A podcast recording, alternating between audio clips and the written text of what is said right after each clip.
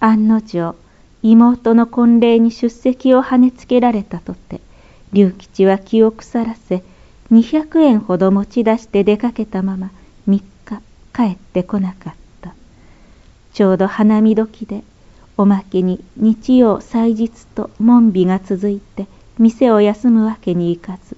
てんてこまいしながら二日商売をしたものの長子はもう欲など出している気にもなれずおまけに忙しいのと心配とで体が言うことを聞かず三日目はとうとう店を閉めた。その夜遅く帰ってきた。耳を澄ましていると今頃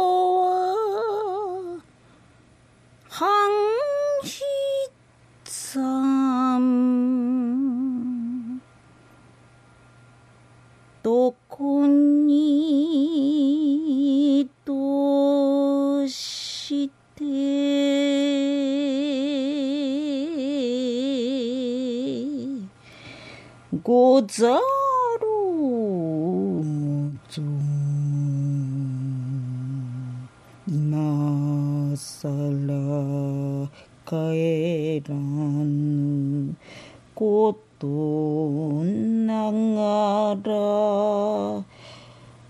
わしというものないならば半兵衛様のおつに免じこまでなしたる三月殿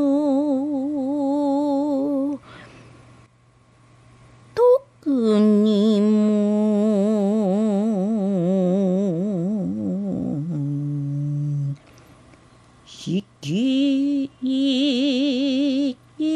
れさしゃんしたら半七さんの身持ちも治りご勘どう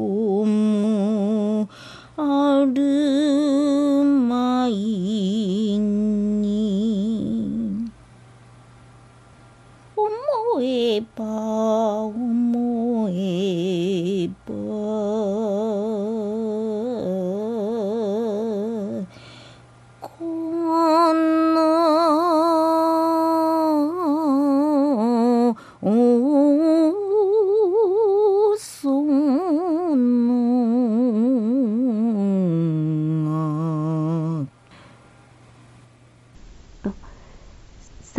半七の触りを語りながらやってくるのは龍吉に違いなかった。夜中に下手な浄瑠璃を語ったりして近所の体裁も悪いこっちゃとほっとした。お気に入らぬと知りながら未練な私が輪廻そい節はかなわずともおそばにいたいと辛抱してこれまでいたのがあああああああおみのあったこっちから後を続けてこましたろかという気持ちで下へ降りた。龍吉の足跡は家の前で止まった。もう語りもせず気兼ねした様子でカタカタ戸を動かせているようだった。どなた？わざと言うとわいや。わいではわかりまへんぜ。重ねてとぼけてみせるとこここれやすや。外の声は震えていった。これやすいう人はたんといたはります。にこりともせず言った。これやす龍吉や。もう長子の折檻を観念しているようだった。これやす龍吉という人は、ここには用のない人だす。今頃どこぞで散財していやはりまっしゃろ。と、なおもいじめにかかったが、近所の体裁もあったからそのくらいにして戸を開けるなりオーバーハンス殺生やぜと